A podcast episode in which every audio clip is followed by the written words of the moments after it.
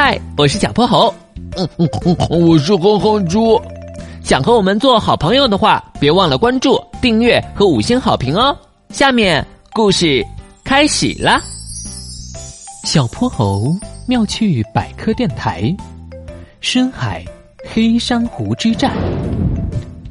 密探零零猪是否接收到情报？收到，收到。一根红色棉线串起了两个纸杯，这是小泼猴的最新制作——纸杯传声筒。嘿嘿，这个传声效果真不赖，主要还是我这根棉线选的好。小泼猴，你是不是拆了我的毛衣？糟糕，被发现了，撤！小泼猴向哼哼猪眨了眨眼，两个人一溜烟儿跑进了卧室。咦，万能手表怎么响了？喂，喂，谁啊？不知道，刚通上话就没了。信号定位在东京北纬。啊，是波波海，可能是有人遇到麻烦了。小泼猴召唤了金斗号，用闪电般的速度抵达了波波海上空。奇怪，海面上没什么情况啊。金斗号切换水下模式。金斗号伸出八爪鱼似的机械腿，晃晃悠悠的降到了海底，在一片巨大的珊瑚丛林里着了陆。这里除了珊瑚，啥也没有啊！嘘，前面有动静。他们穿上潜水服，悄悄游出了金斗号。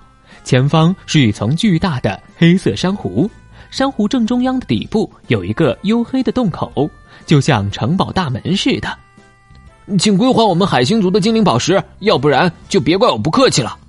一个个头不大的橙色海星紧紧的握着一柄闪光的叉子，它的对面则是一条龇牙咧嘴、凶猛异常的虎鱼。凭自己本事拿来的东西，哪有还回去的道理？虎鱼朝着海星冲了过去，巨大冲击力一下子把海星缠倒在地。它咬着牙站了起来，举起叉子向虎鱼刺去。没想到虎鱼一个转身，张开了满是尖牙的大嘴，不好，它要被虎鱼咬了！大丑鱼，看这里！小泼猴按下了强力照明装置，把强光对准了虎鱼。虎鱼被灯光晃得头昏眼花，跌跌撞撞的钻进了黑珊瑚洞里。你们是？我是小泼猴，他是哼哼猪。海星先生，我们替你去把那个什么精精灵宝石拿回来。嗯，它长什么样？不必了，这是我们海星族和虎鱼城的恩怨。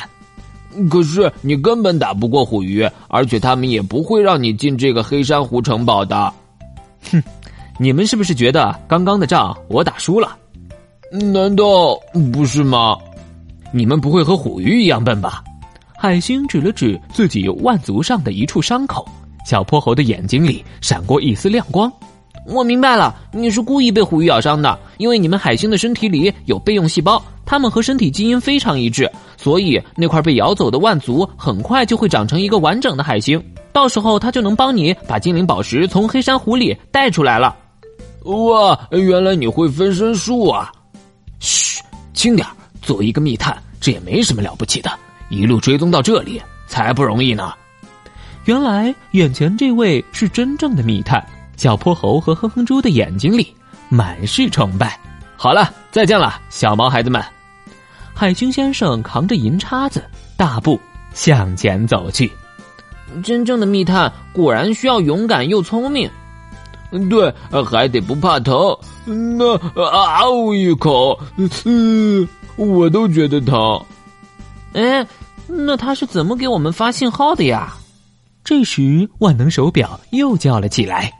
咕噜咕噜，刚刚通讯器没电了，我在波波海轮渡上，你们要一起出海科考去吗？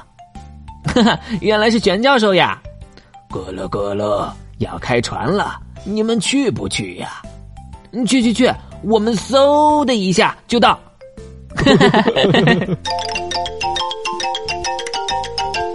今天的故事讲完啦，记得关注、订阅、五星好评哦！